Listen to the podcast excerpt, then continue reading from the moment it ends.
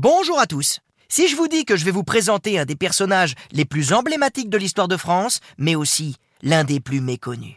Couronné empereur d'Occident en 800, il incarne le renouveau et les contradictions de son temps. Alors, d'après vous, de qui je vais vous parler dans le prochain épisode d'Entrée dans l'Histoire? Figurez-vous qu'il s'agit de Charlemagne.